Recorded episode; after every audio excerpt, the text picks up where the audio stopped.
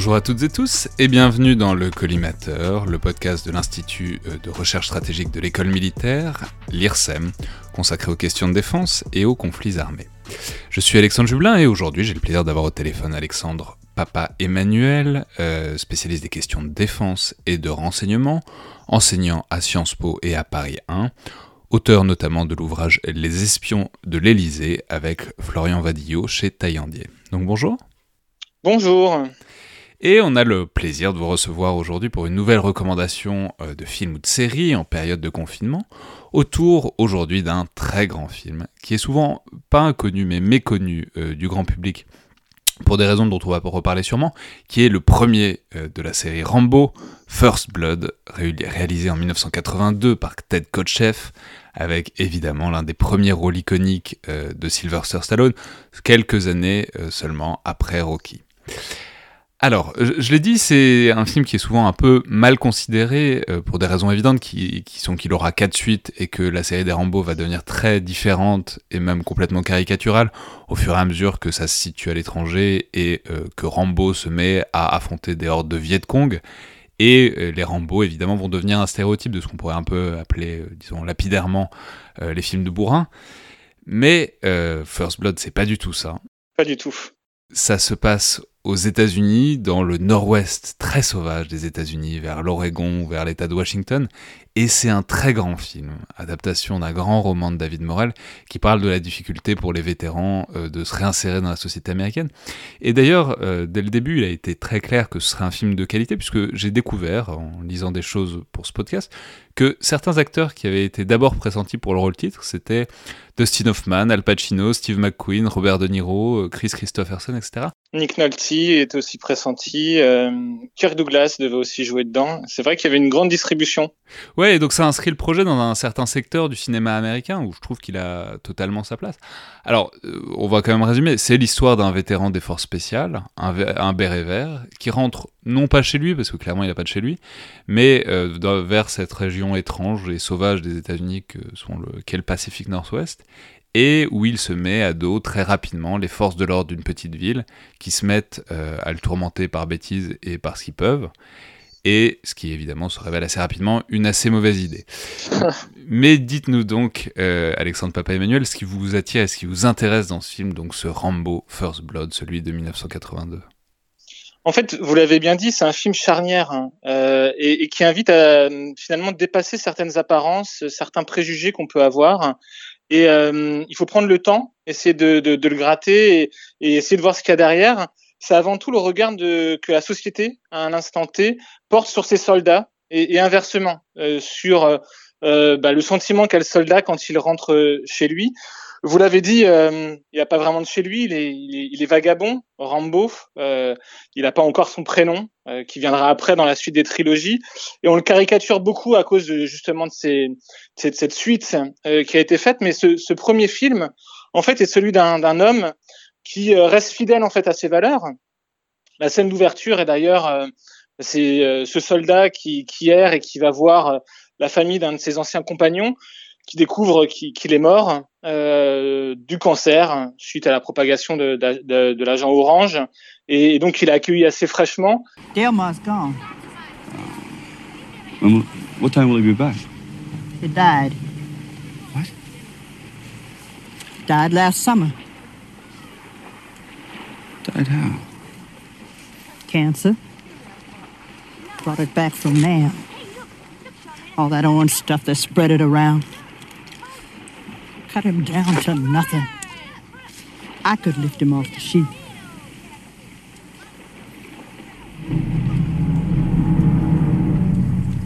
Repart sur la route et là il arrive dans une ville qui porte un nom d'ailleurs. Euh, Alors on peut euh... juste peut-être on va juste s'arrêter quand même sur cette première scène parce qu'elle est assez incroyable parce qu'en en rien du tout euh, de temps et d'effet, elle dit énormément de choses parce qu'il se rend dans cette famille qui est une famille noire Oui. Euh, ce qui renvoie très subtilement, mais au, au fait, à- au mythe du Vietnam comme creuset et comme mine de, mine de rien endroit où la société américaine s'est aussi unifiée dans une certaine mesure. Et effectivement, ça parle, on met en trois phrases, quoi, de l'agent orange et du fait que son ancien camarade est mort du cancer suite à l'agent orange, ce qui est un truc dont on parlait pas du tout en 82 C'est vrai. de, de- du fait que, que des générations étaient ravagées par l'utilisation donc ce- de ce défoliant qui a provoqué des maladies en série après. Et, du coup, on voit euh, effectivement euh, cette fraternité d'armes qui dépasse euh, les classes sociales et, les stéréotypes.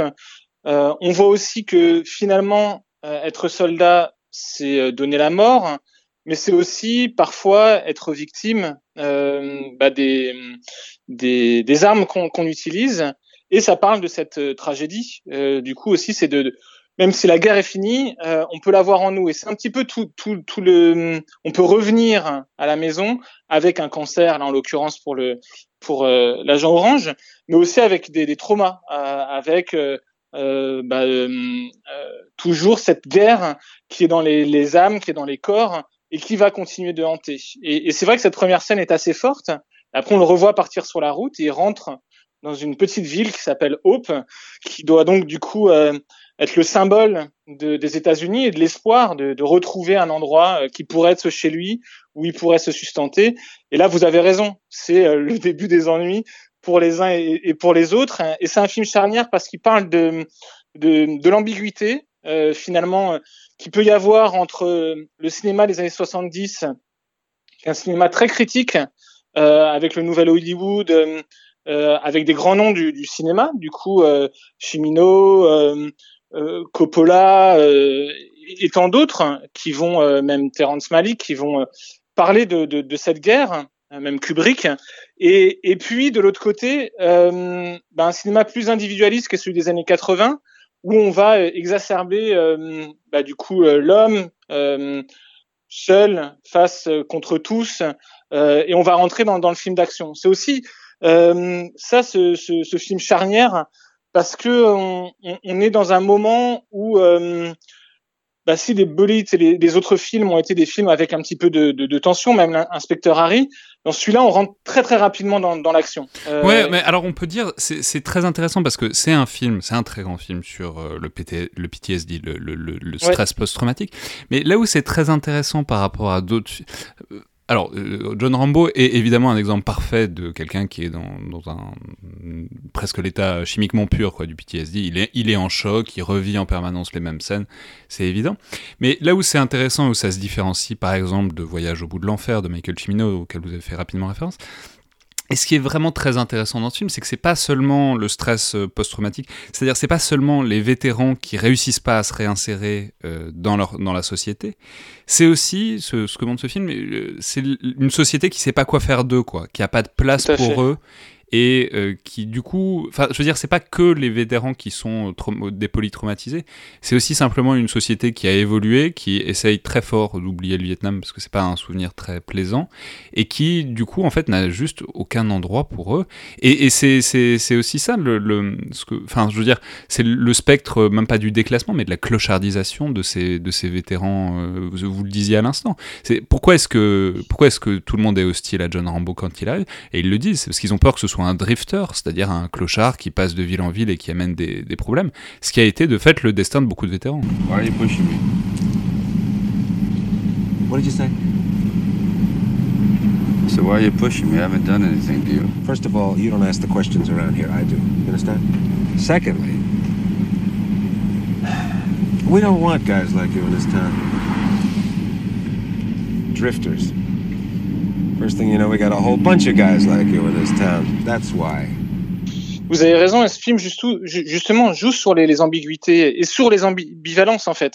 Et, euh, du coup, ces euh, hommes qui sont partis au front, euh, qui étaient prêts à, sacrifier leur vie, du coup, comment on les remercie? Et, on voit qu'on a, quitté cette représentation d'un idéal héroïque, qu'on a quitté un petit peu cette euh, gloire immortelle et puis euh, ce, ce- ce- cette éthique un petit peu sacrificiaire où euh, bah, avant on accueillait les soldats en héros, et là on ne sait pas quoi en faire. Et du coup, on joue vraiment sur les amb- ambivalences. Ce soldat a les cheveux longs, il porte donc du coup une, une, veste kaki avec un drapeau américain qui pourrait le faire ressembler à un hippie.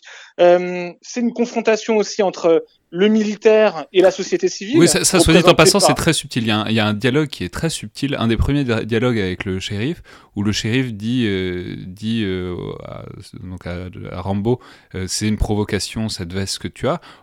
You know, wearing that flag on that jacket, looking the way you do, you're asking for trouble around here, friend. Pourquoi il faut, en fait, j'ai mis du temps à comprendre, c'est parce qu'il a effectivement une veste avec un blason américain, ce Ouais. qui est les vestes de surplus militaire, ce qui a été un truc complètement détourné par les hippies, justement pour euh, critiquer et tourner en dérision l'appareil militaire, disons, américain. Et du coup, le voir, voir un vétéran avec un surplus militaire, paradoxalement, ça le fait euh, l'associer à un hippie, quoi. Exactement. Et, et, donc, on a cette confrontation entre le militaire et la société civile, entre le militaire même et le, le détenteur de, de la, du, monopole euh, légitime d'utilisation de la force, euh, c'est-à-dire le shérif, euh, entre qu'est-ce qu'un ami, qu'est-ce qu'un ennemi, euh, est-ce que donc du coup c'est une mauvaise troupe entre euh, des chasseurs et, des chassés, il y aura un inversement d'ailleurs à un moment dans, le film, un retournement où celui qui est traqué deviendra le traqueur dans, euh, dans cette forêt. Okay. Do some hunting. Hunting? We ain't hunting him. He's hunting us.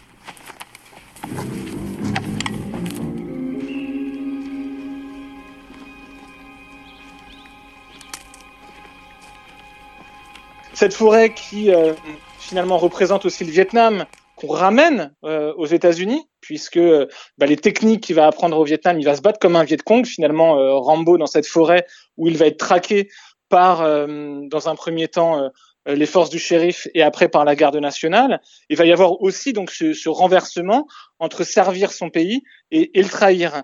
Un dernier renversement, et vous en avez fait référence avec euh, du coup l'ouvrage de, de, Morel, euh, c'est que euh, le shérif est, est aussi dans, dans, le roman euh, un ancien euh, vétéran et lui de la guerre de Corée.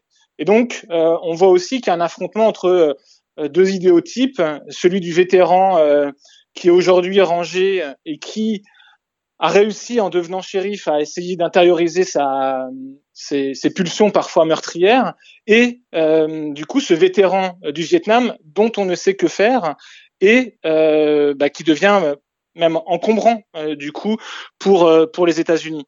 Et, et c'est vrai que c'est ce qui est intéressant dans ce film, c'est ces allers-retours et euh, ces effets de miroir. Ouais, et puis il y a aussi des thèmes qui sont qui sont fascinants. On en parlait un peu juste à l'instant avec les surplus, mais les surplus en fait, c'est ça qui est fascinant et c'est un problème qui, qui arrive jusqu'à aujourd'hui dans la société américaine, c'est que les surplus militaires ça s'arrête pas au vest. C'est c'est c'est en fait en fait ce qu'on voit c'est une traque avec des armes de, de guerre. Et en fait, c'est que des, c'est un film qui montre que des civils, bon, garde nationale, c'est des, gérants de drugstore, enfin vraiment, c'est des, gens qui parfaitement normaux, qui ont entre les mains des lance-roquettes, des fusils mitrailleurs, des armes de guerre, ce qui, est un problème très réel, qui est le fait que euh, les, surplus militaires, disons les fournitures militaires, ont été distribuées aux forces de l'ordre. Euh, après les différents engagements extérieurs des, États-Unis, ce qui est encore un problème aujourd'hui, puisque ça, ça, ça, mais parce que voilà, c'est disons, la confusion permanente et le fantasme, y compris qui est montré chez les forces de l'ordre, de se croire en état de guerre, de se croire euh, des héros de guerre, et, dont on pousse la contradiction jusqu'au bout en les mettant face à face avec, pour le coup, un vrai héros de guerre qui, lui, sait se servir de ses armes, avec lesquelles ils ont l'air ridicules, eux. Vous avez raison. La question qui est posée finalement, c'est qui est l'ennemi Et l'ennemi, c'est toujours une construction. Et c'est vrai qu'on le voit euh, dans ce film d'action, parce que c'est un vrai film d'action, avec aussi un film sur l'infiltration, euh, sur euh, bah, bah, comment on, disparaît et on devient une ombre euh, dans la montagne, comment on utilise du coup les éléments pour pour faire un effet de surprise et, se pose la question de l'ennemi de l'intérieur. tout le monde est armé. Il y a d'ailleurs une scène où à un, moment Rambo, quand il, il quitte la colline, qu'il renaît presque en, en partant d'une d'une de tunnel qui sont aussi le vestige euh, du coup d'une montagne qui était productive euh, et, et, qui ne l'est plus, mais il va se rendre en ville et là il va il va il va prendre des armes qui sont dans, dans une armurerie et donc va, il va se transformer, c'est-à-dire ça va être Frankenstein finalement ce monstre qui va se retourner alors qu'il demandait rien contre le pays qu'il a, qu'il a créé parce qu'il n'arrive pas à trouver une place. Et la guerre va, va s'installer dans la ville avec ce shérif qui demande d'ailleurs à ce que la population se confine. Euh, il passe le message pour que chacun euh, reste chez eux. Et on voit John Rambo avec cette arme automatique lourde, avec ses munitions. Le légendaire M60 de John Rambo. Exactement. Partir à l'assaut du commissariat où tout a commencé. Puisque, et là, ce qu'on disait tout à l'heure, il a été vu comme un vagabond, on doit euh, du coup le laver, hein, euh, on doit le raser, on doit lui couper les cheveux. Et là, euh, il y a aussi cette figure du coup un peu christique de Stallone, qui sera le, héros de la classe ouvrière et qui va vivre une sorte de flashback avec ce qu'il a vécu au Vietnam. Et c'est à partir de ce moment-là qu'il y, a un switch dans le film de celui qui bon an mal an se, conforte quand même euh, à l'ordre euh, qu'on lui donne euh, de, pouvoir être confiné dans le commissariat de police va complètement basculer, va revivre ces moments de, finalement de torture où il était sur une croix et là on, on retrouve un, un héros euh, qu'on retrouvera après hein, finalement avec Sylvester Stallone, un héros mythologique, une sorte de, de Hercule. Euh... Ouais, mais alors c'est très intéressant parce que effectivement il y a, y a une, je pense dont il faut parler, il y a une double dimension euh, de, de, deux grands genres classiques qui sont très finement et très euh, habilement, disons, tissés l'un avec l'autre, qui sont d'une part effectivement le film de super-héros, euh, et effectivement, Sylvester Stallone. Alors, c'est beaucoup moins caricatural que ça le sera dans les Rambo suivants, mais quand même, il y a une notion de super-héros, c'est-à-dire c'est l'homme qu'on ne peut pas arrêter, face auquel tout le monde est impuissant. Euh, c'est vrai dans les faits, c'est aussi très vrai dans le discours. ça passe beaucoup par euh, le discours, c'est l'idée que vous allez voir, on peut rien faire contre lui. Mais le deuxième élément dont vous avez parlé, c'est le film d'horreur. Et formellement, c'est aussi un très grand film d'horreur. Je revoyais notamment les, les, les, scènes de traque dans la forêt. Ouais. Et c'est vraiment, vraiment, c'est au niveau des grands films d'horreur, par le silence, par la terreur que le film installe. Et euh, ça dit quelque chose, en l'occurrence, du problème qui est bah, que comme dans la plupart des films d'horreur, et vous avez fait une référence à Frankenstein qui est, qui est tout à fait juste, bah, c'est l'Amérique se retrouve face au monstre qu'elle a elle-même créé. C'est vrai, elle se retrouve face à, au monstre qu'elle a créé, et en, en même temps, c'est, euh, il a les épaules larges et il paye euh, pour nos propres péchés. Pour ce soldat, et là je reprends une, référence de Ménic Ferron, de ce soldat méconnu, qu'on ne sait pas du coup euh, adresser, qu'on voit tantôt comme un, un martyr, une victime, euh, qu'on interroge du coup sur sa fidélité à, à, à des idéaux. Et euh, cette scène qui est vraiment assez forte, euh, où il est en train de se faire torturer, il est, sur une croix, euh, rappelle vraiment à, ce côté christique de celui qui paye pour nos, pour nos péchés.